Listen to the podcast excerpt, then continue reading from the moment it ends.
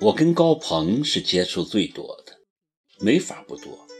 他就像个影子似的，到哪都跟着我，跟我聊天也给我拍照。他的目的很明确，就是要我做他女朋友。我一直是当他开玩笑说疯话，并没有往深处想。搞艺术的都有点神经质，我宽容了他的放肆，而就是我的宽容，给他制造了循序渐进的机会。高鹏这个人很难用一句话形容，他说不上有多正派，但也不下流，开玩笑也是点到即止。我很欣赏他的率真，有什么说什么，想干什么就干什么，很随心所欲的一个人。跟他在一起，你感觉不到压力，非常放松，因为他就是个放松的人，他也竭力让周围的人放松。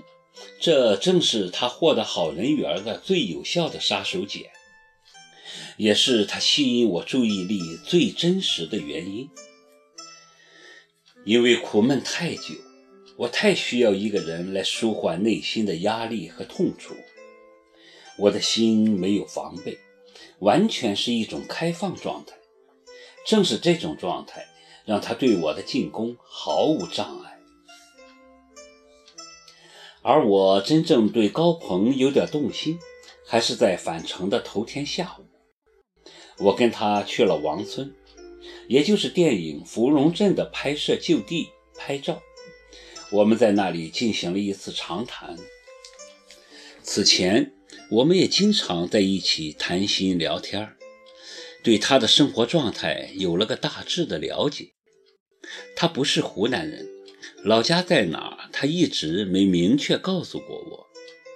他就是个不太明确的人，做什么事都不明确。比如他搞摄影的初衷，先说是爱好，后又说是为了谋生。反正说来说去，他搞摄影是件天经地义的事情，他生来就应该搞摄影。至于他的学历，怎么创业的？怎么成名的？乃至现阶段的状况和未来的打算，他都说得很含糊，总是一句话一带而过，也没什么了。先是在一家影楼里打工，后来自己弄了幅作品去参加一个全国性的比赛，很偶然的就获了个狗屁奖。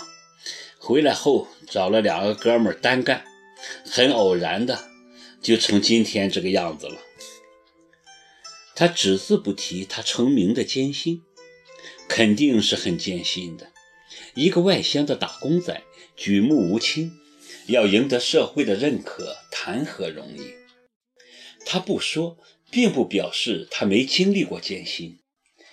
真正的苦是说不出来的，这是我的理解。因为他看似无所谓的调侃中。总是不经意地流露出隐含的沧桑和伤感。高鹏一直过得很含糊，看问题含糊，做事情也含糊。而对于他的含糊，我有另一种理解，觉得他其实是在用自己的含糊对外界的纷扰做着顽强的抵抗。因为他很诚实，既不恭维别人，也不抬高自己。即使是最敏感的话题，他都可以说得很直白。比如女人，他说因为工作关系，找他的各路女人很多，却很少有固定的女朋友。早上一睁眼对着身边的陌生女人，他会倍感疲惫沮丧；但一到了晚上，又忍不住叫女人。第二天一分手。他就忘了他们的面容，甚至是名字，如此周而复始，恶性循环，生活就这样变得含糊不明确。他不认为这是堕落，他只是害怕自己有闲暇去思考明天怎么办，今后怎么办。无论是拍片还是女人，他需要那些安慰和刺激填满脑子。以前我没有接触过这样的人，碰到他很奇怪，我并没有厌恶感，而是很好奇，甚至有一点点的同情，不知道为什么。你觉得我是怎样的人？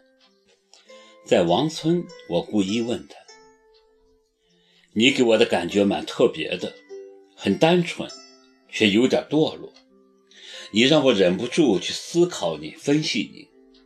此前我已经很少去思考什么了。高鹏坐在一块石头上，看着我说：“没有思考很好啊，没有痛苦和烦恼。可是我很厌倦现在这个样子，我想改变。你。”让我突然有了改变的动力。他严肃地看着我，而且我觉得你也很厌倦、很疲惫，你也想改变什么，不是吗？我看着他，不置可否。我们是同类，都过得稀里糊涂。高鹏肯定地说：“何以见得？感觉就是感觉。”高鹏以艺术家的姿态分析我：干我这行，什么都可以不需要，但绝对需要敏锐的感觉和洞察力。我从一开始就觉得你是一个混日子的人，想争取什么，又好像要逃避什么。我心里暗暗吃惊。高鹏的那双小眼睛好厉害，两个人都糊涂，在一起岂不更糊涂？我笑着说。